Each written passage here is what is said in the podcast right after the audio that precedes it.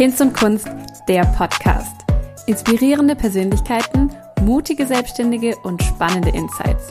Gespräche und Geschichten, die dich ermutigen, weiterbringen und motivieren, deine Träume zu leben. Mit Katharina Heilung. Herzlich willkommen, liebe Diana. Voll schön, dass wir uns heute hier zum Podcasten treffen ähm, und dass du dir die Zeit nimmst, mit mir zu quatschen. Ja, ich habe mich total gefreut, als du mich gefragt hast. Und für dich nehme ich mir natürlich immer gerne Zeit. Und ähm, ja, ich bin ganz gespannt und aufgeregt und freue mich richtig. Richtig cool für alle, die dich vielleicht noch nicht kennen, ähm, weil sie genau vielleicht einfach in einem anderen Bereich unterwegs sind oder so, stell du dich doch vielleicht am Anfang einmal ganz kurz vor, musst noch nicht deine Lebensgeschichte erzählen, einfach mal kurz deine quasi Rahmendaten und Fakten. Wer bist du, wo wohnst du und äh, was machst du? Ja, genau. Ich bin Diana. Ich äh, bin hier aus Bremen zugeschaltet. Da wohne ich nämlich schon sehr lange. Ich bin eigentlich Österreicherin und ich lebe hier mit meiner Familie, meinen vier Kindern, meinen Tieren und sitze hier in meinem wunderschönen Atelier Coart 81 und ähm, freue mich auf unseren Austausch heute. Richtig cool. Du bist auch schon tatsächlich seit ein paar Jahren selbstständig, gell? 2015, stimmt das? Ganz genau. 2015, ich sag mal so, 2014 hat mich das Sketchnote-Fieber erwischt. Da habe ich mich quasi infiziert. und schon habe ich mich 2015 selbstständig gemacht, habe aber noch parallel ähm, gearbeitet, angestellt mhm. ähm, und habe das dann so weit ausgebaut, äh, bis ich sagen konnte, jetzt ist gut, jetzt will ich nur noch mein eigenes Ding machen, sozusagen. Mhm. Ganz genau. Mhm. Jetzt hast du ja schon gesagt, du machst äh, oder dich hat das Sketchnote-Fieber gepackt. Dein Account auf Instagram heißt auch Sketchnotes by Diana. Ähm, mhm. Erklär doch mal ganz kurz für alle, die das nicht kennen, denen das nicht sagt, ähm, was sind Sketchnotes? Was muss man sich darunter vorstellen? Genau, im Grunde genommen sagt das ja schon der Name. Sketch heißt ja zeichnen, kritzeln, dudeln und Note heißt Notizen, notieren sozusagen. Und Sketchnotes ist im Grunde genommen nichts anderes als eine Kombination aus Wort und Bild. Denn Wort und Bild verstärkt sich sozusagen gegenseitig und Sketchnotes ist einfach eine andere Form der Aufzeichnung, wenn man so will. Du kannst ja, mhm. wenn du etwas hörst, kannst du theoretisch einfach nur mitschreiben oder vielleicht mittippen. Besser wäre eigentlich fast schreiben, aber du kannst auch mitzeichnen. Und mhm. was aber ganz, ganz wichtig ist, weil viele denken dann, sie müssten alles zeichnen und dann entsteht da so ein Wimmelbild. Es geht nicht um Wimmelbilder, überhaupt nicht, weil Wimmelbilder mhm. sind ja interpretierbar. Ja, vielleicht kennst du die Wimmelbücher. Wenn nicht, dann wirst du mhm. sie kennenlernen, wenn, wenn dein Baby da ist. Ähm, ähm, die sind interpretierbar. Da kannst du dir ja überlegen, was da passiert. Und ähm, Sketchnotes bedeutet, ich zeichne, ich schreibe sogar erstmal und ich unterstütze das Geschriebene mit Zeichnungen, weil Bild und Wort verstärkt sich gegenseitig und das ergibt dann mhm. einfach ein effektiveres Kommunikationswerkzeug, wenn man so will. Ganz genau. Okay, ja, ja, verstehe ich. Ähm, das heißt, es ist eine Visualisierungsmethode, so ein bisschen, ne? Mhm, Und eine, genau. wie du sagst, Aufzeichnungsmethode. Ähm, da fällt mir auch direkt der Begriff noch Graphic Recording ein. Habe ich bei dir auch gefunden. Machst du auch, gell? Genau, Graphic Recording ist nochmal so ein bisschen ähm, das nächste Level. Sketchnotes ist ja, mhm. wenn man so möchte, kann ja auch etwas sein, was ich einfach nur für mich mache oder wenn ich das in Ruhe mhm. mache. Ich muss ja auch nicht immer was sketchen, was ich gerade, wenn ich gerade wo zuhöre. Ich kann ja auch einfach ein Thema sketchen. Und beim Graphic Recording ist es so, ähm, da ruft mich zum Beispiel ein Unternehmen an und sagt, wir haben eine große Konferenz und wir möchten die Vorträge gerne mitgezeichnet haben. Dann gehe ich dahin und bringe meine große Zeichenband mit oder aber mein iPad und dann zeichne und schreibe ich das eben in dieser, in dieser Visualisierungsform auf, was ich höre, was ich verstehe, um dann am Ende ein fertiges äh, Bild zu haben, mit dem im besten Fall der Kunde danach auch weiterarbeiten kann. Und das geht, wie gesagt, analog, aber auch digital Jetzt äh, in den mhm. letzten zwei Jahren war natürlich sehr viel digital. Da werde ich dann quasi einfach zugeschaltet. Das geht auch. Also ich werde zugeschaltet in Zoom oder Teams-Meetings mhm. oder was auch immer. Und dann höre ich dazu und zeichne das Ganze dann auf dem iPad. Ganz genau. Krass. Also das ich muss sagen, Impro-Theater mit Stift sozusagen. Ja, genau. Genau. Mhm. Und ich finde das total faszinierend. Ich könnte mir das nie vorstellen. Ähm, parallel, also was ist das für ein Riesendruck, wenn man da äh, quasi instantly reagieren muss auf das, was man hört und womöglich ja auch noch in Themen, die jetzt nicht das eigene Steckenpferd-Thema sind. Ähm, und dann das, das aufs Papier zu bringen. Also Perfektionismus kann man da nicht gebrauchen, das muss ich gleich vorab sagen. Also da muss man schon äh, das Unperfekte mögen und so bin ich auch. Ja, ich bin eben nicht besonders perfektionistisch und ähm, es gibt aber auch schon eine Vorbereitung. Und ich meine, für mich ist es halt toll. Ich komme mit Themen in Berührung, ob das Thema Kirche ist, ob das in einem Pharmaunternehmen ist oder bei VW oder was auch immer. Man kommt mit Themen in Berührung, mit denen man sich natürlich auch vorab ein bisschen auseinandersetzen muss. Und das erweitert unfassbar den Horizont, muss ich sagen. Und mhm. es gibt Themen, die gehen einem leicht von der Hand. Was ist ich? Jugendarbeit, Bildung und so weiter. Alles, womit ich mich identifizieren kann. Es gibt aber auch Themen wie IT, die gehen eben schwerer von der Hand. Aber wenn man sich gut vorbereitet mit dem Kunden auch vorab, dann kriegt man das alles hin. Und wenn man ganz viel geübt hat, so grundsätzlich. genau.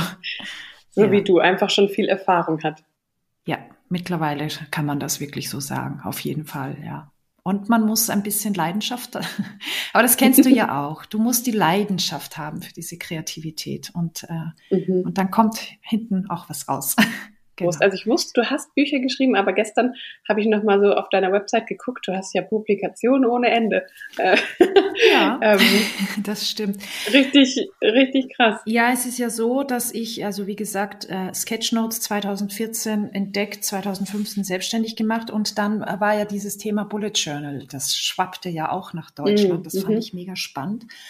Und ähm, ähm, habe da so geguckt auf Instagram, habe aber auch nie so richtig was gefunden, ähm, außer natürlich die Website von Ryder Carroll. Und ähm, wollte aber das System verstehen, jetzt unabhängig von diesen ganzen mhm. äh, hübschen gestalteten Seiten, denn es ist beim Bullet Journal ganz wichtig, auch das System zu verstehen und habe gemerkt, es gibt ja gar nichts auf Deutsch so richtig. Es gab mehrere Blogs, mhm. äh, die mhm. das irgendwie behandelt haben und musste mir da links und rechts alles zusammensuchen. Und da habe ich gedacht, du schreibst da halt ein Buch drüber. Äh, und dann habe ich zwei, das war 2018. Also ich habe erst das Bullet Journal natürlich erstmal geführt, ähm, ab 2016, mhm. 2017 und 2018 habe ich dann dieses Buch veröffentlicht, Bullet Journal Praxisbuch. Und ähm, für mich auch das Bullet Journaling ist eine visuelle Methode. Ganz viele denken mhm. immer, ja, ich muss da irgendwie so hübsche Seiten machen, darum geht's gar nicht. Wenn man mein Bullet Journal anschaut, da sind tolle Seiten dabei, aber auch nicht so tolle, ganz viele nicht so tolle. Und das System mhm. dahinter ist wichtig. Und auch hier wieder, mhm. Perfektionismus kann man nicht gebrauchen. es soll mhm, funktional mhm. sein, genau. Ja, ja. Und ähm, das andere, Sketch Your Day, ist halt tatsächlich auch so ein bisschen mehr Richtung Achtsamkeit. Also das ähm, sind ja eher noch ein bisschen illustratorischere, kann man das so sagen? Illustrative, mhm. ach du weißt, was ich meine. Ja. Bilder, aber eben auch um den Tag zu reflektieren. Ja, das kann man sich wie so ein mhm. Sketch Diary ähm, vorstellen, aber durch diesen ganzen Aquarelltrend und so weiter habe ich mich da auch ein bisschen mhm. mehr ins Künstlerische versucht, aber dennoch auch nicht nur reine, ich mache Aquarellzeichnungen, sondern eben ähm, ja, ich zeichne, ich zeichne, ich zeichne meinen Tag. Ich reflektiere durch meine mhm. Zeichnungen und Text, passt ja wieder zu Sketchnotes, was ist da eigentlich alles passiert. Genau. Mhm, mhm. Ich finde es ganz spannend bei dir, weil du sozusagen, ähm, bei dir ist die Kreativität, wenn ich das so sagen darf, wirklich Mittel zum Zweck. So. Und du bist nicht so die Künstlerin, die jetzt quasi Blumenfelder malt und dann irgendwie Gemälde so ungefähr um der Kunst willen, sondern ähm, bei dir ist die Kreativität immer verknüpft mit einem Zweck und einer Funktion, wie du ja auch gesagt hast. Ähm, und ich finde es total spannend, dass du sagst, Perfektionismus äh, muss man da beiseite legen. Und du bist auch kein Perfektionist, weil ganz viele Künstler haben ja so eine so einen Hang zum Perfektionismus. Ähm, von daher finde ich das mal ganz spannend. Dass du da von der anderen Seite das Ganze eigentlich beleuchtest. Ne? Ach krass, also jetzt, wo du das so sagst, äh, stimmt. Das habe ich ehrlich gesagt noch nie drüber nachgedacht. Äh, das äh, werde ich mir heute auf jeden Fall nochmal in mich gehen, aber du hast total recht. es stimmt. Das Bullet Journal ist für mich äh, eine funktionale Sache. Das Sketch Your Day ist was für mein Herz, absolut. Und diese mhm. Reflexion, aber das finde ich echt super spannend, weil das habe ich aus der Warte noch nie gesehen. Und mhm. äh, es stimmt tatsächlich. Also ich habe äh, noch nie irgendwie länger als, als 20 Minuten an einem Bild gearbeitet. Ich bin eben nicht, mhm. ich könnte nicht irgendwo eine Staffelei haben und da tagelang, das bin ich auch gar nicht. Das muss schnell, schnell mhm. gehen und das muss nicht perfekt sein und, und mhm. äh, gut ist. Aber das ist wirklich spannend. Danke, Katharina, für diesen schönen ja. Impuls jetzt auch für mich. Das, das, schreibe ich äh, definitiv in mein kleines Journal. Äh, ich habe ja immer so eine Morgenroutine, wo ich auch immer so ein bisschen schreibe, mhm. vor mich hinschreibe. Und das werde ich ja. da einsetzen. Das finde ich echt. Danke. Interessant. Ja. ja, witzig, gell? Manchmal ist man selber irgendwie, man, man ist halt so, wie man ist und man merkt ja gar nicht, oder man vergleicht sich vielleicht im besten Fall auch gar nicht so sehr mit anderen und dann fällt es einem gar nicht auf. Das stimmt. Ja, spannend. Ja, ich habe. Jetzt erzähl uns doch mal ähm, so ein bisschen von deiner Reise. Ähm, du hast jetzt uns vorhin zwar nicht dein Alter verraten, aber du hast vier Kinder und lebst schon einige Jahre in Bremen, bist schon einige Jahre selbstständig. Wir können uns also vorstellen, du bist keine 23 mehr. Nö. ähm, Aber deswegen nimm uns doch gerne mal mit, ähm, wie es dazu kam, dass du heute tust, was du tust. Äh, du hast vorhin schon ganz kurz angeschnitten, du warst mal angestellt, aber erzähl mal, wie war so dein Weg?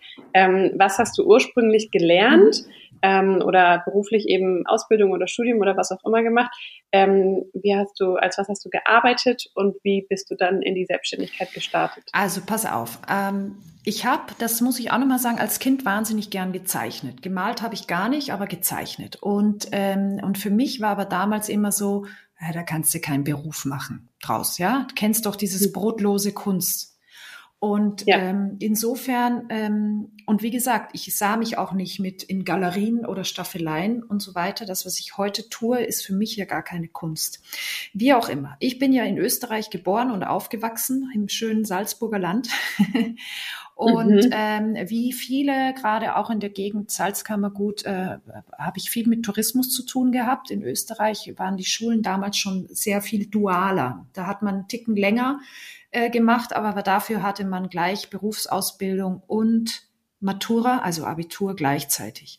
Und das war, mhm. das nennt sich Touristikkauffrau, wenn man so will.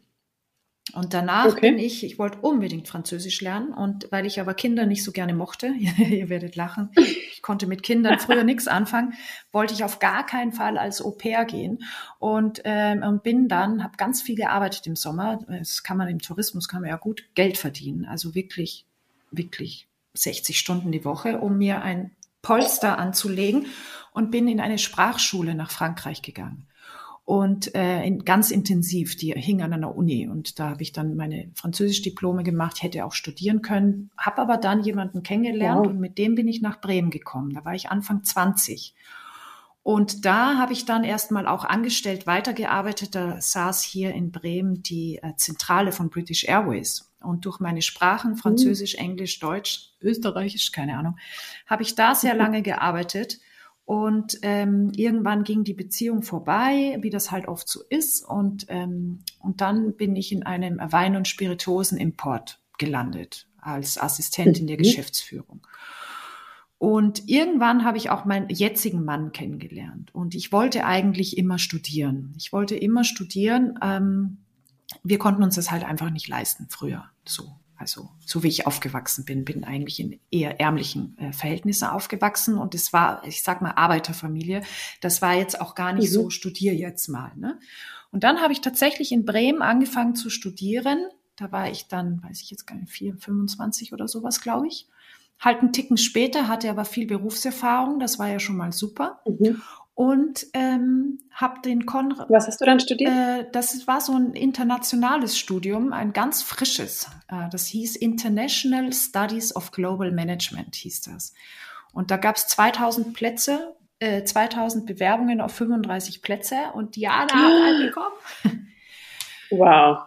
Und weil ich aber ja schon 25 war, 26, meinen Mann kennengelernt habe, habe ich dann meinen Sohn bekommen im Semester drei Dann muss, mussten wir aber ins Ausland, also und nicht irgendwie nach Groningen oder sowas, sondern es musste ein Schwellenland sein. Und durch diesen Job im Wein- und Spirituosenimport gab es Verbindungen nach Südafrika. Dann bin ich mit dem Sohnemann nach Südafrika, da war der eins. Und aber warum musstest du wegen ähm, das Studium quasi Auslandssemester oder? Ganz genau.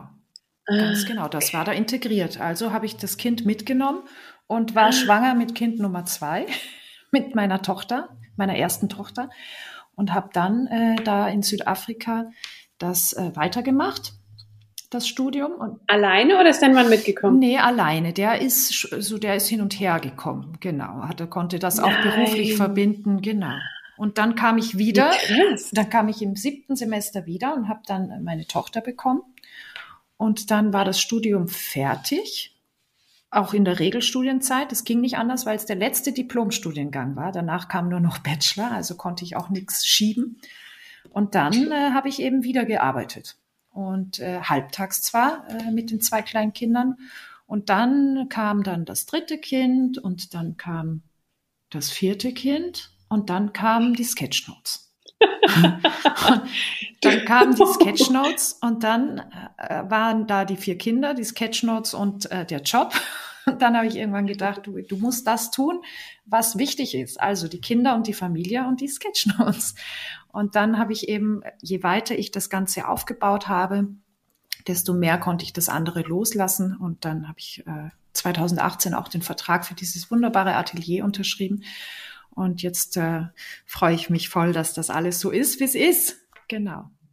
Ja. Wahnsinn. Das heißt, du hast dann eigentlich, ähm, wenn du sagst, du hast 2014 eigentlich erst so richtig Sketchnotes kennengelernt und eben bist da so reingestartet. Mhm. Wie schnell hast du dann gecheckt oder gedacht, ähm, da könnte man, könnte ich mich selbstständig machen, weil oft startet sowas ja auch eben als eine Leidenschaft oder ein Hobby und dann macht man das, aber ähm, wie kam es quasi dazu, dass du dachtest, ah ja, cool, ich muss ja gar nicht mehr arbeiten, ähm, ich mache mich einfach selbstständig? Das kam, weil das sofort auf der Stelle mega gut lief. Also ich konnte mir okay. von, ich, ich habe da einfach viel Glück gehabt. Ich glaube einfach auch 2015 gab es ja noch nicht so viele, die das ja. gemacht haben. Und ich wollte es unbedingt, weil es mir so einen Spaß gemacht hat einfach. Und ähm, ich sag mal, Social Media ist ja auch eine Riesenhilfe gewesen, ja. Also ich, ähm, mhm. ähm, wie soll ich das sagen? Früher, ja, sitzt du in deinem Kämmerlein, ja, und dann zeichnest du irgendwas, dann gehst du zu Mama und sagst, guck mhm. mal, ja, oder zu deiner Freundin oder zu wem auch immer. Ja. Heute hast du die Möglichkeit, äh, das, was du kreierst und schaffst, ähm, an ganz viele Menschen auszuspielen. Und äh, das ist eben eine Sache, wo du natürlich sehr schnell merkst, ob etwas ankommt oder nicht. Und ich habe ja mhm. auch relativ schnell eine Website gemacht und ich habe aber nicht nur einfach eine Website gemacht, hallo, hier bin ich, das kann ich, sondern ich habe ja einen Blog dran gehängt. Das ist ja ganz schlau. Also mhm. ich finde für alle, für alle äh, Newcomer, wenn ihr eine Website macht, weil ihr Workshops gebt oder sonst was, baut immer einen Blog dazu, weil das SEO-technisch natürlich super interessant ist, weil du fütterst ja durch deine Blogbeiträge, fütterst du deine Website, das findet Google super spannend und dann tauchst du eben auch sofort auf.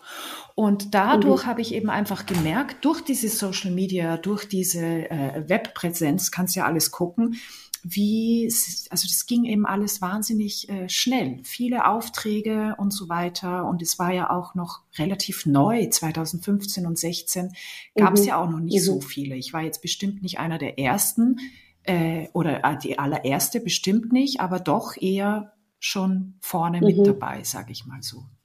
Ja, ja. Und irgendwann habe ich. Aber welche Art waren dann diese Aufträge? Also ich, ähm, ich kenne mich da tatsächlich einfach nicht so aus mhm. in dem Bereich Sketchnotes. Wird man dann ähm, gebucht für, also mit dem Graphic Recording, das habe ich verstanden, mhm. aber wofür wirst du als Sketchnoter? Also die, der erste Auftrag, reelle Auftrag, den ich hatte, der war sogar, da habe ich noch gar keine Website gehabt. Das ging zwar über einen Freund, aber das macht ja nichts. Und zwar, die, ähm, die sitzen in Hamburg und die haben da ein Unternehmen. Am Anfang steht ganz viel Geld und ein Investor und am Ende steht ein Windpark. Und da gibt es aber ganz viele Schritte, wie komme ich mit dem Geld zu diesem Windpark. Da gibt es also ganz viele verschiedene Schritte. Und das hatten die in einer 30-seitigen PowerPoint drin. Und die haben gesagt, wir mhm. brauchen ein Bild, dass das erklärt, was wir da tun. Denn diese einzelnen Komponenten, ähm, die konnte man auch einzeln buchen oder eben als Komplettpaket. Da ging es um Milliarden. Und das ist ein Bild, das ich umgesetzt habe äh, auf ein Bild. Das hängt heute noch dort im Foyer und das haben die ganz groß ausgedruckt. Und wenn Kunden kommen, legen die das hin. Das sind keine Details im Bild, aber eben die Schlüsselpunkte. Und dann kann man ja danach immer noch erklären, worum geht's im Detail, aber sie haben das immer visuell vor Augen und können ganz genau sehen, wo befinde ich mich denn gerade. Das heißt, das Bild mhm unterstützt einfach den ganzen Prozess. So zum Beispiel kann man sich das vorstellen.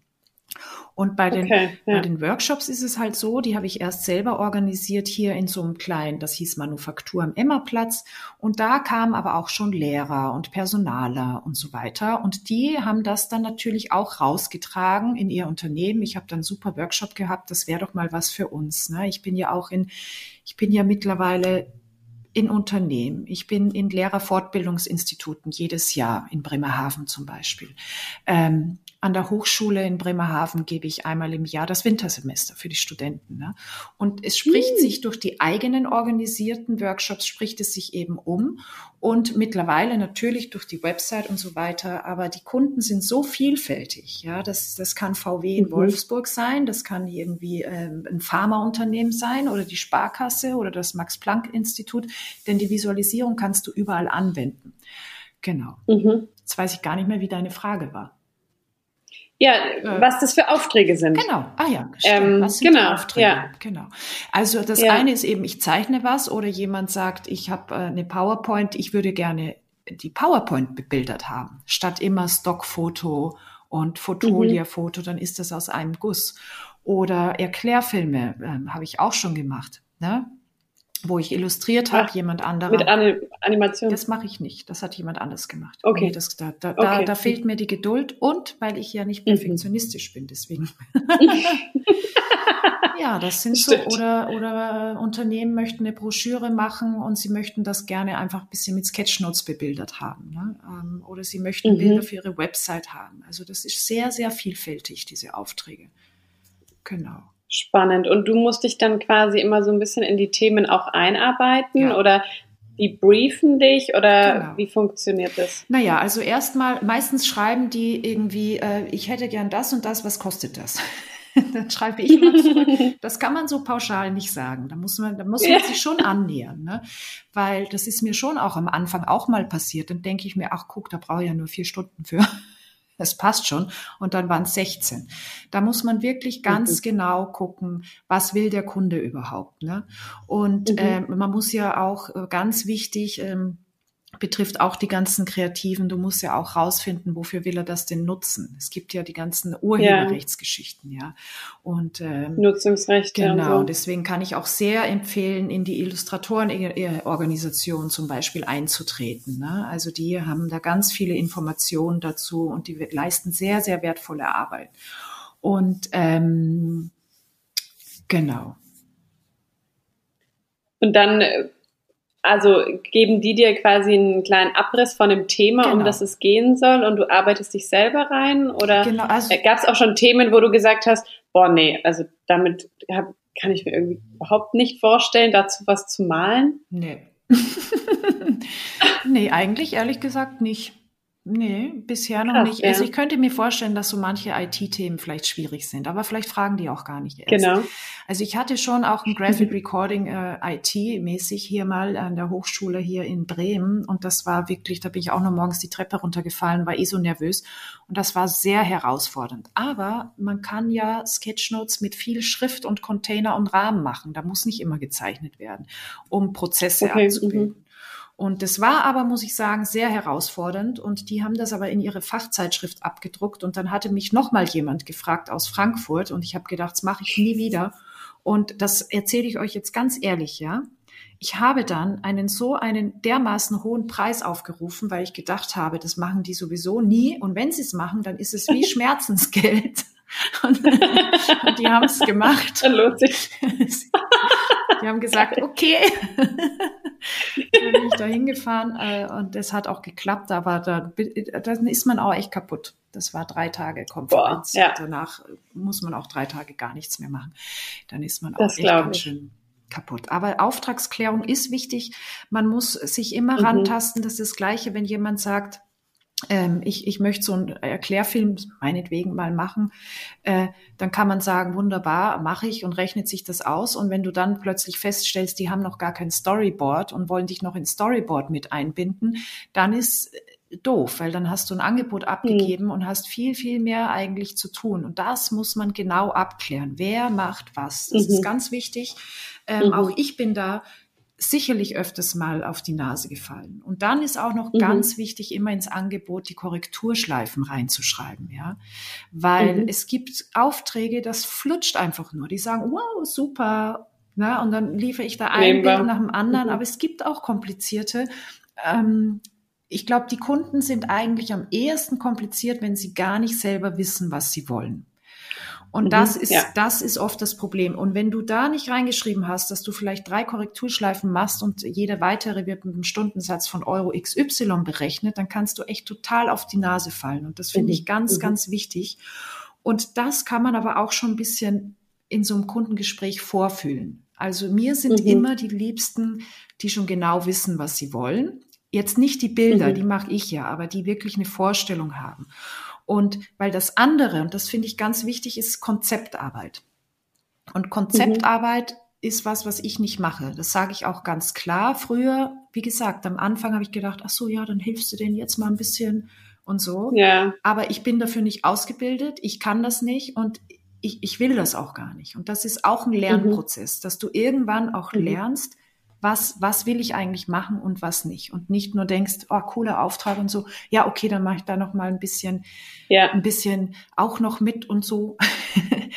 ja. ja, voll. Ich glaube, das ist, das ist ein ganz, ganz wichtiger Punkt, den du da ansprichst, dass man eben auch selber erstmal lernen muss, was kann ich denn wirklich gut? Genau. Ähm, das muss man ja auch erstmal ausprobieren. Also ich habe auch viele Aufträge am Anfang gemacht, weil ich dachte, Auftrag ist Auftrag so ungefähr. Andere machen das ja auch. Ich werde es schon können und dann aber halt festgestellt, boah, das liegt mir nicht oder es, es macht mir eben gar nicht so viel Spaß. Genau. Ähm, oder dann kommt es am Ende, wie du sagst, mit, wenn man gerade so individuelle Aufträge habe ich am Anfang äh, paar Mal gemacht, und dann merkst du halt, der Kunde hat eine ganz andere Vorstellung gehabt als du und dann einigt man sich nicht und dann hast du es sowieso schon viel zu günstig von Anfang an angeboten ganz und genau. dann ärgerst du dich nur noch grün und blau so, ne? Ähm, das erstmal rauszufinden, was kann ich und was will ich anbieten und dann auch dazu zu stehen vom Kunden und eben so wie du jetzt auch gesagt hast, nee, animieren, das mache ich nicht. Genau. Punkt. Genau. Also ähm, da auch einfach irgendwie ganz genau, weil ganz klare Grenzen. Ich hatte das nämlich auch, diese Erklärfilme mal drauf und ich hatte ja auch ein Programm mit animieren. Ich habe aber dann gemerkt, ich habe dann auch ein paar Sachen gemacht und ich habe gemerkt, das flutscht nicht so richtig, es macht mir auch gar keinen Spaß. Dann war ich viel zu günstig für das, was hinterher eigentlich an mhm. Arbeit rauskam. Und jetzt ist es so, dass ich sage, ich kann gerne zeichnen. Ich habe auch jemanden an der Hand, der animiert, dann können wir das gerne machen, wunderbar. Mhm. Äh, aber gerade bei Animation ist es natürlich auch, wenn du den Kunden sagst, na ja, also Minimum 6.000 Euro bis 10.000 Euro, dann denken die alle, was? Das ist aber wirklich, mhm. Animation ist unglaublich teuer. Und wenn du äh, zum Professionellen ja. irgendwo hingehst, zahlst du das auch. Und den Zahn sollte man immer zum Beispiel gleich mal ziehen. Aber es ist tatsächlich so, ähm, ich sag mal, wir reden ja jetzt auch hier, um, um auch vielleicht junge oder äh, Neuankömmlinge zu unterstützen. Man, jeder fällt mal auf die Nase. Also man kann sich mhm. immer Tipps abholen, aber es ein bisschen gehört's auch dazu. Weil wenn du auf die Nase auf fällst, Fall, dann kannst ja. du dann erst auch feststellen, was, was, was kann ich oder was will ich eigentlich wirklich. So. Mhm. Und manchmal ist es besser, sich auf eine Nische zu konzentrieren, die man richtig gut kann, als zu meinen, ich mache jetzt alles. Ne? Und das ist mir mhm. ganz mhm. genauso eben auch passiert. Insofern Erklärfilme sind da nicht mehr drauf bei mir. Mache ich nicht mehr. Oder mhm. äh, Logos mhm. mache ich auch nicht. Ja, ich hatte mhm. zweimal so eine Anfrage und da habe ich dann schon gemerkt, die wissen eben auch gar nicht, was sie wollen.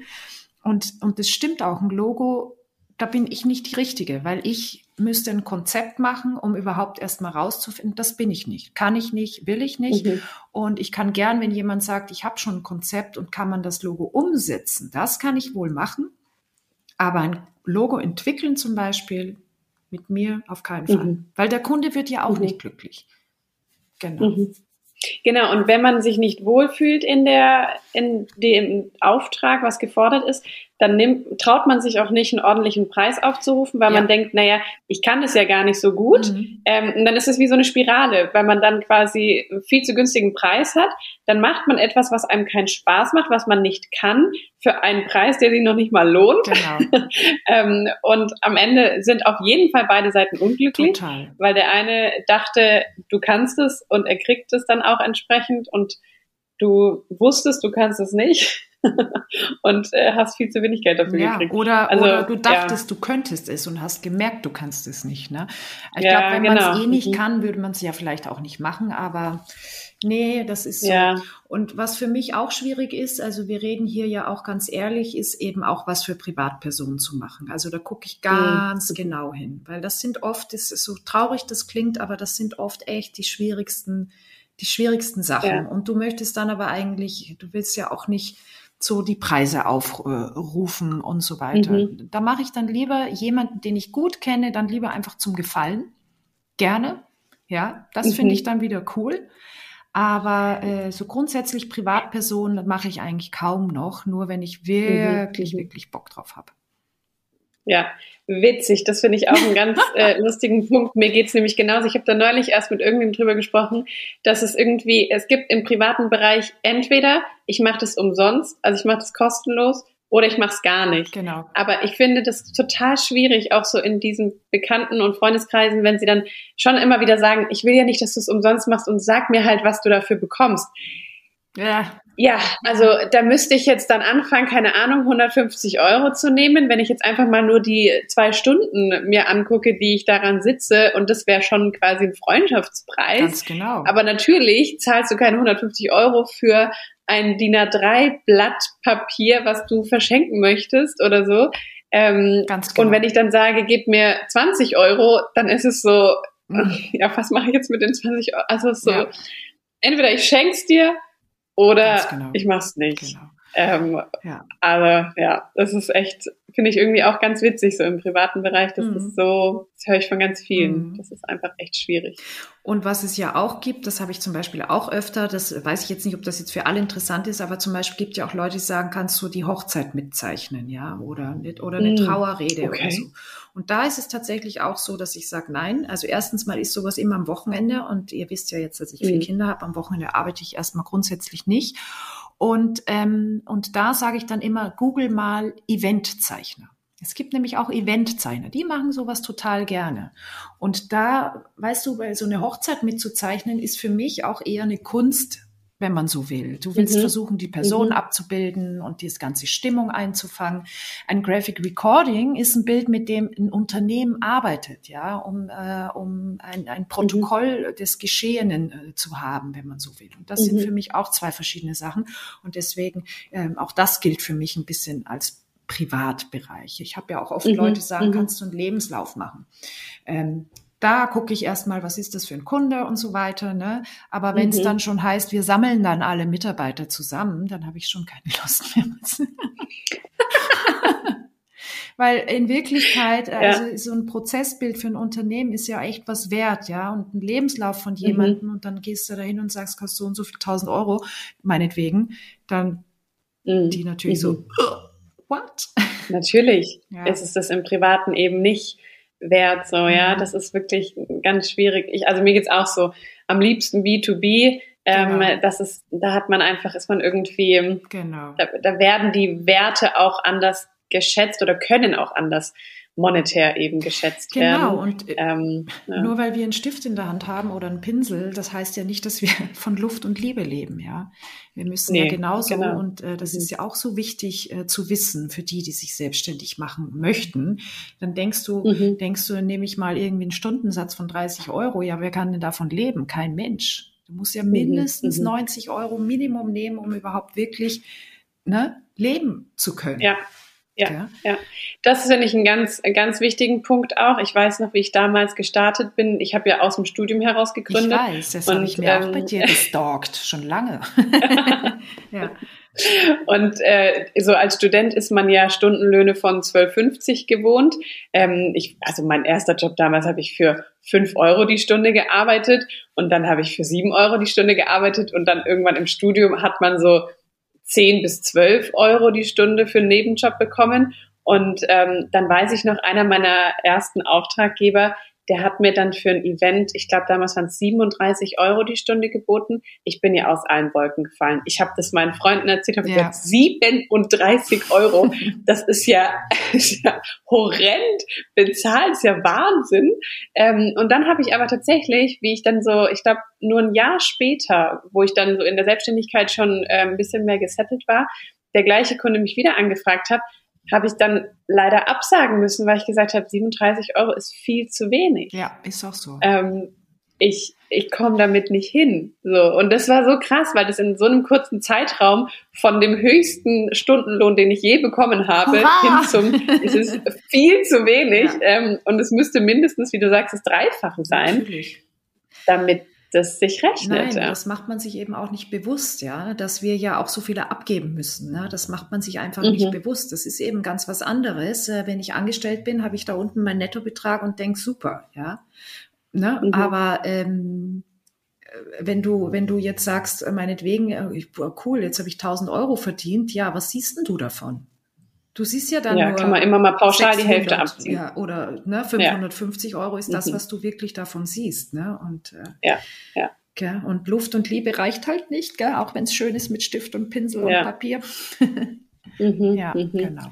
Absolut. Hast du da, magst du da erzählen von Erfahrungen, die du gemacht hast? Ähm, wie gerade so das Finanzielle ist ja oft der der Knackpunkt so ein bisschen. Ne? Also ich meine, die Leidenschaft haben, glaube ich, viele mhm. für die Selbstständigkeit und hätten Lust, aber letztlich ist die, sind die Finanzen einfach der Punkt, an dem es scheitert, entweder schon im Vorhinein, dass man sagt, ich traue mich das gar nicht, ähm, quasi in diese Unsicherheit zu gehen.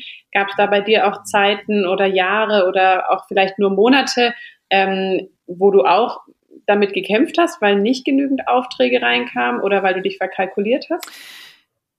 Nee, ehrlich gesagt nicht. Ich habe nee, fast nicht. Es stimmt nicht ganz. Also erstmal ist es so, dass ich natürlich am Anfang waren meine Preise auch niedriger. Ne? Man findet sich so rein. Mhm. Ich war ja auch, wie gesagt, noch angestellt. Da kann man ja auch noch ein bisschen spielen sozusagen.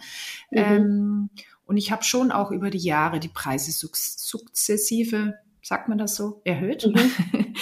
Mhm. Ich bin Österreicherin, ich darf ein paar Fehler machen. Das, okay. das passt schon. Ähm, aber äh, der erste Corona-Lockdown, natürlich. Ne? Weil mhm. äh, da wurde dann ein Workshop nach dem anderen ab und ich bin ja wirklich super gebucht gewesen. Da wurde alles abgesagt. Und das fand ich dann schon krass, weil die Miete, ich habe ja immer mhm. noch eine Miete hier. Das sind ja über 110 mhm. Quadratmeter hier. Ich habe zwar auch jemanden noch mit hier drin, aber da habe ich dann schon geschluckt. Aber auch hier habe ich natürlich super schnell reagiert, so unperfektionistisch wieder mal. Ich habe ja ganz schnell auch meine Online-Kurse aus dem, aus dem Dings gestampft. Und ich habe aber mhm. teilweise auch Kunden angerufen, also so zum Beispiel das ähm, Fortbildungsinstitut in Bremerhaven, wo ich seit Jahren bin, habe ich angerufen, habe gesagt, nur zur Info, Frau XY, ich mache auch online. Und dann habe ich mhm. mir das mhm. alles hier schön langsam eben angeschafft. Ähm, und äh, jetzt habe ich ja auch dieses tolle Podcast-Mikrofon. ähm, und und eben auch meine Online-Kurse, diese feststehenden Selbstlernkurse. Und ich mhm. sehe ja nun, wie viel Geld da rausgekommen ist die letzten zwei Jahre. Und ich sehe ja, äh, wenn ich dieses Geld nicht gehabt hätte, das wäre schon echt blöd gewesen. Und, ähm, mhm. und viele haben dann eben auf Online umgestellt, viele Unternehmen, aber das dauerte schon erstmal noch ein paar Wochen. Ne? Die, alle mhm. mussten doch erstmal gucken, Hilfe, was ist denn jetzt? Was ist denn hier los? Was passiert in dieser mhm. Welt? Aber da gab es schon diese Durststrecke. Und ähm, mhm. der Vorteil ist natürlich, ich habe jetzt alles online, ich mache wieder offline, aber ich kann immer noch online machen und ich erreiche natürlich auch Kunden, die ich vorher nicht erreicht habe. Also nach ja. München bin ich jetzt nicht gefahren zum Workshop, ja. Äh, mhm. bin immer eher noch bis zur Mitte von Deutschland schon noch irgendwie gefahren, aber jetzt äh, kann mich eben auch ein Schweizer Kunde buchen für einen Online-Workshop oder sonst jemand. Ne? Mhm. Das ist, das nehm, nimmt man dann halt so mit, sage ich mal. Abgesehen davon, mhm. dass jetzt alle schon ein bisschen online müde sind, aber. Ja, es ist, ich finde auch, es war so ein, ja, so ein krasse Achterbahn eigentlich. Mhm. Ne? Erst waren alle total happy und glücklich, was man alles online machen kann mhm. und toll, man muss ja das Haus gar nicht mehr verlassen. Genau. Ähm, und ich selber merke aber auch, ich bin irgendwie so ein bisschen dann online überdrüssig geworden und dachte so, boah, nee, also jetzt gibt es so viel Angebot, mhm. ähm, da brauche ich jetzt auch gar nicht mehr mitmischen, weil, also ja, hätte ich ja als Kunde selber gar keinen Bock drauf, wenn mhm. jetzt jeder mir einen Online-Kurs verkaufen will. So. Ja. Ähm, aber ja, jetzt finde ich, also gerade habe ich wieder so das Gefühl, es ist vielleicht wieder so ein bisschen, es schwingt sich genau. jetzt so ein bisschen ein. Genau, es pendelt sich ähm, ein bisschen ein. Man darf auch nicht mhm. vergessen, in der ersten Phase äh, durften die Leute ja auch nichts machen. Und ja, dann genau. gab es ja die Phase, wo zwar immer noch keine großen Veranstaltungen waren oder Workshops, aber die Leute durften wieder raus. Also mhm. da hat man schon gemerkt, es wird äh, weniger. Aber in der ersten mhm. Phase, mhm. als alle äh, ja nur zu Hause waren, es gar nichts ja. stattgefunden hat, da war das echt super. Da konnte man sich kaum mhm. retten. Dann kam die Phase, wo es sehr abgeflaut ist, weil die Leute wieder raus durften und froh waren, wenn sie nicht, weil sie ja auch meistens im Homeoffice und noch beruflich äh, fordern. Ja. Und jetzt habe ich so das Gefühl, jetzt pendelt sich das wieder ein. Jetzt finden eben mhm. Sachen statt, ähm, offline, also mhm. analog, ähm, aber einige sagen auch, ach, ich möchte beides, es gibt Hybrid und so und äh, wir gucken mal, wie es weitergeht. Ich glaube, mhm. wir mhm. sollen einfach aus dieser Krise die Dinge mitnehmen, die gut sind und waren. Ja, wir müssen nicht wieder in unsere Höhle zurück. Das ist genauso mhm. wie mit den Kindern. Die müssen jetzt nicht alle wieder ihre iPads abgeben, ihre Schul-iPads. Man kann ja jetzt trotzdem noch endlich, endlich in Deutschland, dass die Kinder ein bisschen digital auch zusätzlich arbeiten. Ne? Und, ähm, mhm. und ich denke, das gilt eben auch für uns, für uns Kreative in dem, was wir tun und schaffen. Und äh, wir mussten uns ja viel, alle viel überlegen, was wir tun können, um weiter äh, Geld zu verdienen. Und jetzt müsste man das einfach alles so ein bisschen zusammenführen und das Beste aus allen mhm. machen, eine gesunde Mischung. Genau. Genau, so irgendwie. Das Beste aus beiden Welten quasi zusammenführen. Ganz genau. Ja, absolut. Ganz genau. Mhm. Sag mal, wie ist es bei dir? Du hast äh, vorhin schon kurz gesagt, am Wochenende, da arbeitest du pauschal nicht. Das finde ich total eine coole Aussage. Ich mache das auch so, seit ich äh, verheiratet bin und das fiel bei mir zusammen mit dem Lockdown, mhm. ähm, dass ich dann irgendwie Wochenende erstmalig nicht mehr gearbeitet habe und jetzt manchmal in so Zusammenarbeiten mit anderen äh, Selbstständigen merke ich dann so, wenn, wenn am Wochenende in der WhatsApp-Gruppe irgendwie äh, Remi Demi ist, dann denke ich immer so, hä, ich arbeite doch gar nicht. Wieso arbeiten die alle? Und merke dann so, ah, ich glaube, ich gehöre zu den altmodischen Menschen, die noch sowas wie Wochenende wertschätzen oder halt eben bewusst auch arbeitsfreie Tage sich nehmen. Ähm, hattest du da auch so eine Art Entwicklung? Weil viele Selbstständige, man startet ja und ist so, ja, äh, ganzen Tag bis in die Nacht arbeiten, so viel wie geht. Jeder Auftrag zählt. Man mhm. macht alles, man nimmt alles mit. Ähm, oder hast du von Anfang an tatsächlich das geschafft, ähm, dir da freizunehmen? Auch? Ja, ich weiß genau, was du meinst. Genau. Ähm, also es hat zweierlei Komponente. Das erste ist, als ich mich selbstständig gemacht habe, war das jüngste Kind gerade mal zwei. Also da waren die mhm. damals zwei, fünf, acht und zehn oder so irgendwie. Ja, und da kann, das kannst du total vergessen am Wochenende. Ne? Das, äh, da ist nicht mit mhm. Arbeiten. Ja gut, mit vier Kindern genau. zu starten. Und dieses Abends, ähm, ich, ich kann nicht abends. Ich bin abends, also ich kann gern einen Workshop geben, weil da kommt das Adrenalin, aber ich kann nicht für mich abends arbeiten. Ich bin totaler Morgenmensch. Äh, was ich mache mhm. tatsächlich auch jetzt, wenn es mal wo brennt, ist, ich stehe ja um fünf Uhr auf immer. Ne? Ich habe ja nicht mal einen Wecker. Mhm. Also ich meine innere ja. Uhr, die weckt mich auf. Dann mache ich sowas eben morgens mal. Ne? Aber ich, ich arbeite in Wirklichkeit eigentlich nur vormittags und nachmittags mal zwischendurch. Ähm, ich arbeite hauptsächlich natürlich vormittags. Nachmittags ist halt Kinder, die brauchen mich. Aber ich weiß. Das finde ich total cool. Ich weiß, mhm. was du meinst, aber ich glaube, es liegt schon sehr an der familiären äh, Situation. Mein Mann hätte das auch nicht gut gefunden, ja. Wenn ich jetzt sage, du, ich muss aber jetzt hier und da noch einmal äh, was machen und ich hätte, glaube ich, ganz gerne öfters mal. Aber dann muss man das eben eben nicht machen. Und es ist im Ende, am Ende des Tages auch viel besser für einen, weil sonst treibt man sich vielleicht zu mhm. sehr auf. Man darf sich auch nicht überfordern. Zu sehr. Mhm. Ja. genau. Ist dir das aber trotzdem, ist dir das mal passiert oder hast du es geschafft, das von vornherein präventiv zu vermeiden, dass doch, es zu viel ich hab, wurde? Ich habe doch, ähm, nee, doch zu viele, das ist mir hundertmal passiert. Ich habe es nur trotzdem nicht mhm. am Wochenende gemacht. Ach, das passiert mhm. mir immer wieder und das passiert uns allen, weil es gibt eben Aufträge, das weiß man ja, das flutscht und läuft. Und dann gibt's welche, äh, das flutscht eben nicht und du hast aber schon einen anderen Auftrag. Ich mache ja nicht einen nach dem anderen. Man hat doch viele Sachen parallel. Du wartest auf Rückmeldung. Mhm. Es ist ja auch so, es gibt Kunden, die nach zwei Tagen dir schon eine Rückmeldung geben und dann gibt's welche, die brauchen selber eine Woche ja, oder zwei mhm. und hätten dann gerne äh, das in zwei Tagen erledigt. Morgen. Genau. Mhm. Mhm. Das finde ich ja besonders nervig, weil ich denke mir, ihr, ihr müsst ja nur drüber gucken und drüber sprechen und braucht zwei Wochen und jetzt soll ich innerhalb von zwei Tagen und wenn ich aber in diesen zwei Tagen gerade zufällig irgendwo einen Workshop habe oder vielleicht ein Graphic Recording, dann ist es halt doof. Und das passiert mhm. mir immer wieder, leider. Und ich mhm. glaube, das ist auch nicht so leicht zu vermeiden. Vielleicht hast du ja einen tollen Tipp dafür. Ich pff, schwer. Ich finde es schwierig, mhm. nach wie vor. Es ist zwar besser geworden, aber ich finde es äh, schwierig, das immer so zu timen, so wie früher, wenn man angestellt ist, dann lässt er halt um fünf deinen Stift fallen. Das ist. nee.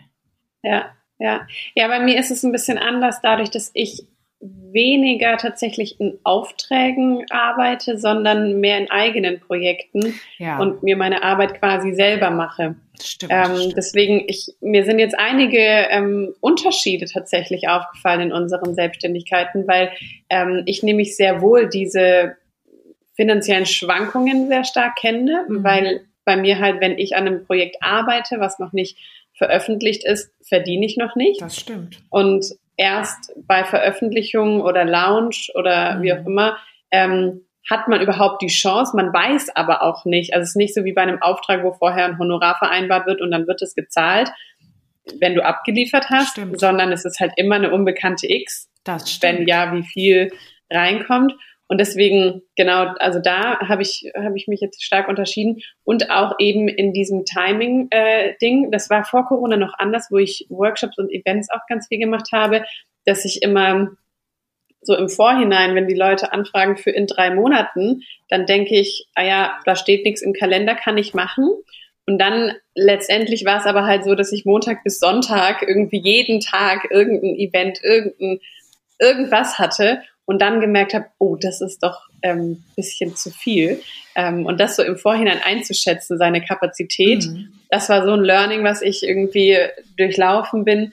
Aber jetzt, ähm, ja, das habe ich, ich, weniger so diesen, diesen krassen Kunden. Aber das kenne ich auch. Deswegen mache ich ja immer in meinem Bullet Journal so Art Gegenüberstellung mit bei den Terminen zum Beispiel zwischen Business und Privat. Die werden immer gegenübergestellt. Mhm. Das heißt, ich kann dann schon sehen, wenn, äh, wenn ich sehe, das sind viele private Sachen mit den Schulen äh, der Kinder, ne? oder weil wir da dieses oder jenes und hin und her, dann weiß ich irgendwann auch, okay, Diana, du hättest zwar an dem Tag Zeit und an dem auch, aber schau mal, wie viel du schon hast. Ähm, da mhm. musst du jetzt ein bisschen aufpassen. Ne? Weil ich kann, mhm. äh, kann nicht jeden Tag einen Workshop geben oder jeden Tag ein Graphic Recording machen und dann noch äh, mhm. parallel mhm. noch irgendwie äh, äh, ein, ein, ein Buch illustrieren bin ich jetzt auch mhm, bald fertig. Mhm. Bin gerade ein Buch illustriert, mhm. äh, also so ein wissenschaftliches. Da bin ich auch voll oh, wow. froh, wenn das dann vorbei ist, ja. Aber es macht Spaß, mhm, es sind coole mhm. Leute. cool. Ja. ja. das ist auch immer ein sehr großer Faktor, gell? Wie, ja. wie schön ein Auftrag ist, mit was für Menschen man einfach zusammenarbeitet. Absolut, absolut. Ja, ja, das stimmt. Ich finde, das ist ähm, ja echt irgendwie ein wichtiger Punkt, dass man auch lernt, und das finde ich in der Selbstständigkeit nämlich auch so krass, es passt niemand auf dich auf, nee. sondern du musst selber auf dich Absolut. aufpassen. Also es gibt weder einen Chef, der sagt, so du bist seit zehn Stunden da, du musst jetzt nach Hause gehen. Ähm, es gibt auch nicht so dieses kollektive, wir machen jetzt eine Stunde Mittagspause und ähm, wenn man merkt, das Büro leert sich, dann geht man auch nach Hause, sondern ja, irgendwie es, der Kunde weiß ja auch nicht, wie viele Aufträge du schon hast und der sagt dann nicht, ah, ich sehe, die Kapazitäten sind schon ausgebucht, deswegen frage ich nicht an, sondern man ist halt so krass für sich selber verantwortlich. Ganz genau. Ähm, und das muss man echt erstmal lernen, da auch sich selber weißt einzuschätzen. Du was? Das, da hast du total recht und das ist mir kürzlich klar geworden. Das ist vielleicht nochmal ein interessanter Punkt auch für die Zuhörer. Ich habe immer dazu geneigt, ach komm, jetzt machst du das noch schnell, schnell, mach das noch, damit du dann endlich, jetzt machst du das mhm. noch, war schon total müde und kaputt, damit du dann endlich. Mhm. Das funktioniert aber nicht. Es funktioniert nee, nicht und da habe ich auch. lange mhm. dafür gebraucht, sondern du musst sagen, ich mache jetzt eins nach dem anderen, weil wenn ich jetzt wieder 200 Prozent reingebe, habe ich übermorgen wieder 200 Prozent. Mach das nicht mhm. und so. Und das ist wirklich dieses, das noch, das noch, das noch, damit ich dann, das funktioniert nicht. Das gibt's eben nicht. Mhm. Und deswegen mhm. dann lieber mhm. Vernünftig in Ruhe, eins nach dem anderen, weil dann hat man auch nicht so einen Stress und kann dann auch sagen, kann ich gerne machen, aber ich bin erst im Juni verfügbar. Ne? Und dann kann der Kunde immer ja, noch ja. sagen, okay oder eben nicht okay. So. Mhm, mhm. Genau. Da war auch, ich hatte da mal äh, in dem Zusammenhang den Satz gelesen, das Beste, was du einem anderen schenken kannst oder geben kannst, ist ein gesundes Du. Mhm. Ähm, und nur wenn du selber gesund bist und eben auch mental gesund und von der Auslastung her nicht äh, am Burnout entlang schraubst, sondern ja, mit deinem, mit deinen Ressourcen haushältst, genau. nur dann kannst du ja auch gute Leistung bringen. Absolut. Und ähm, in dieser Verantwortung steht man als Selbstständiger eben auch, auf sich selber zu achten, seine Ressourcen im Blick zu behalten, damit man eben auch die gewünschte Leistung überhaupt bringen kann. Und ähm, ja, da ist Fokus, finde ich, immer ein ganz, Absolut. ganz großer oh, ja. Schlüssel, ähm, der mir auch ehrlich gesagt extrem schwer fällt, immer noch, weil ich so ein impulsiver Mensch bin und wenn ich auch. eine Idee habe, dann will ich sofort umsetzen. Ich auch. Aber ich habe ja eine Assistentin, das ist vielleicht auch nochmal wichtig zu wissen. Mhm, mhm. Ja, seit, Was macht die für dich? Äh, die Buchhaltung zum Beispiel, ganz wichtig. Mhm. Die hat aber auch zum Beispiel, ich habe ja durch die Corona-Krise einen Online-Shop gestartet, weil ich ja diese mhm. Workshops hatte und dann das Material musste da irgendwie hin. Und dann habe ich gedacht, mhm. mache ich so einen kleinen Shop, dann können die das, äh, dann kann ich das auch sauber buchhalterisch trennen. Das hat komplett sie gemacht. Ich habe, ich suche nur aus mhm. und äh, suche die Vertriebspartner und mache die Fotos, aber dieses ganze Aufs hätte ich im Leben nicht geschafft. Meine mhm. Online-Kurse, ich habe sie alle gedreht ich habe den Content komplett erstellt, aber sie war die, das Hochladen, das da reinsortieren mhm. in Digistore und so weiter und so fort. Ich hätte das alles im Leben nicht geschafft, neben eben vier mhm. Kindern, die ja noch dazu im Homeschooling waren und so. Ähm, mhm. Dafür habe mhm. ich eben meine Assistentin, die ist ganz, ganz toll. Da bin ich echt froh und die macht eben diese Dinge, wo ich sage, ich mache das Kreative und sie macht mhm. dieses andere, wo ich eben sage, das nimmt mir viel zu viel Zeit weg und da brauche ich einen mhm. Perfektionisten. Ich kann nicht sagen, es lade ja. ich jetzt schnell mal hoch, das passt dann schon irgendwie, das geht nicht. So. Mhm. Und, äh, und mhm. das ist für mich äh, ein Riesenunterschied und man schluckt schon erstmal. Ne? Das sind ja auch Kosten, die man da hat. Und äh, Personalkosten, die sind immer hohe Kosten. Aber mhm wenn das richtig gut geregelt ist, nehmen die einem so viel ab, dass du dann ja wieder mit deiner kreativen Tätigkeit quasi mehr Geld verdienen kannst. Nur wenn ich, Absolut. wenn ich ja. einen ganzen Tag mit der Buchhaltung beschäftigt bin, da hätte ich doch einen ganzen Tag ein Graphic Recording machen können. Ist doch viel besser. Mhm.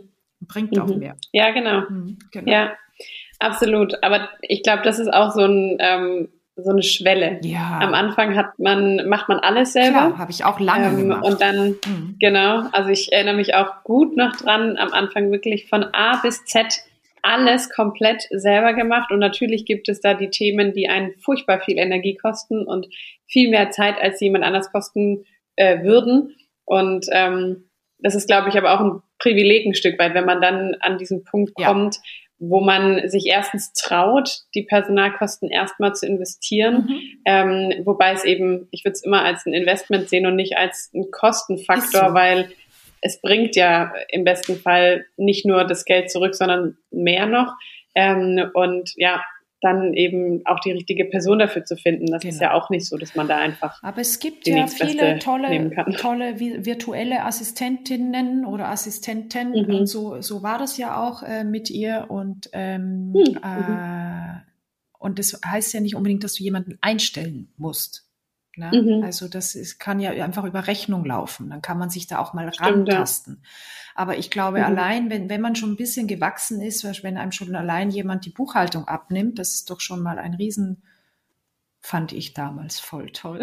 Ja. ich habe so gehasst. Absolut. Ich habe so gehasst, mhm. weil ich auch immer wieder, da fehlt noch was, da fehlt noch was von Steuerberater mhm. und ich mal so schrecklich. Ja. Ja, ja absolut. Genau. Ja. Spannend. Diana, ich habe extrem viel äh, mitgenommen aus deinen ganzen Erzählungen und Berichten und finde es total cool, wie du, ähm, was du uns so viel Learnings auch mitgegeben hast aus deiner Erfahrung. Ähm, Gibt es noch irgendwas abschließend, was du gerne den Menschen mitgeben würdest, ähm, wo du so sagst, wenn mir das jemand am Anfang gesagt hätte, das hätte mir total viel Ärger erspart oder weiß ich nicht, ähm, das hätte mir geholfen? Puh, da muss ich jetzt nochmal drüber nachdenken. Ähm, das mit dem Ärger erspart, kann ich jetzt, glaube ich, gar nicht so ein Beispiel nennen, aber grundsätzlich, wenn du wirklich für etwas brennst, ja, dann, dann mach es, dann mach es. Und man, das heißt ja noch lange nicht, dass man gleich seinen Job aufgeben muss, ja. Man kann sich doch super mhm. rantasten und so weiter. Weil wenn man wirklich eine Leidenschaft für etwas hat, dann schafft man das auch. Das mhm. finde ich ist schon echt ein Punkt. Und ähm, der Perfektionismus kann ich auch nochmal sagen, gerade im, im kreativen Bereich. Mhm. Ich glaube, da ist es echt auch wichtig, den Perfektionismus mal über Bord werfen zu, ja, über ja. Bord zu werfen. Lieber meinetwegen mal auf die Nase fallen und einen Fehler machen, als es gar nicht mhm. zu machen. Mhm. Und ich glaube schon, ähm, wenn ich jetzt mega perfektionistisch wäre, dann hätte ich diese Online-Kurse gar nicht gemacht, weil dann äh, muss das mhm. her und muss das her und muss das her. Und ähm, das ist schon so, ja, das ist eigentlich so mein Tipp. Einfach ausprobieren und man muss nicht gleich alles, äh, ich sag mal, aufgeben, äh, alles andere. Mhm. Man kann schon ganz gut mal gucken, wie es parallel läuft. So. Mhm, mhm. Und ich finde, also was ich einfach nach wie vor krass finde, um den Bogen zum Anfang des Gesprächs zu spannen, dass du im Studium mit Kind und schwanger im Ausland warst, dann mit vier Kindern dich selbstständig gemacht hast ähm, und quasi von vornherein ja ein viel kleineres Zeitfenster zum Arbeiten hattest, ja. als jetzt, wenn man sich wie ich nach dem Studium selbstständig macht und einfach Tag und Nacht arbeitet. Ähm, also, weil oft ja auch Menschen irgendwie sagen, naja, ich kann das nicht, weil ich habe Kinder und ich habe Verpflichtungen und ich traue mich das nicht. Ich finde, du bist das beste Mutbeispiel, ähm, dass selbst vier Kinder ähm, einen nicht zurückhalten müssen. Ähm, ist ja auch immer sehr individuell, die Situation, das ist schon klar.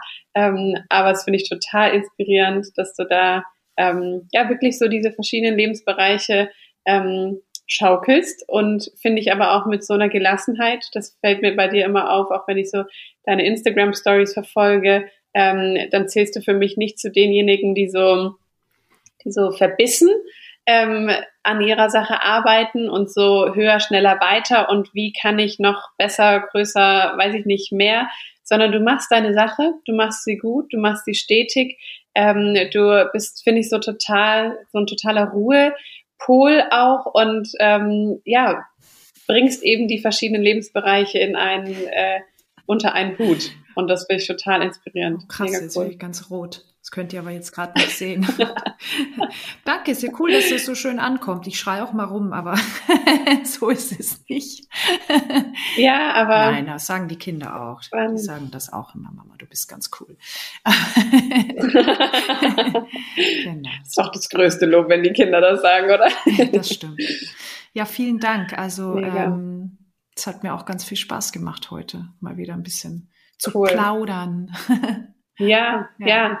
Ich finde das immer so schön, von anderen äh, einfach so die Erfahrungen zu hören und ähm, daraus zu lernen. Und ich bin sicher, da waren ganz viele Dinge und Themen dabei, ähm, auch für die Zuhörer, die sich da was rausziehen können für ihre Situation.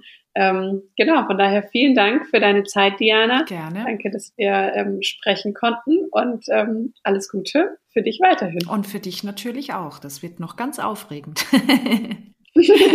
ja, genau.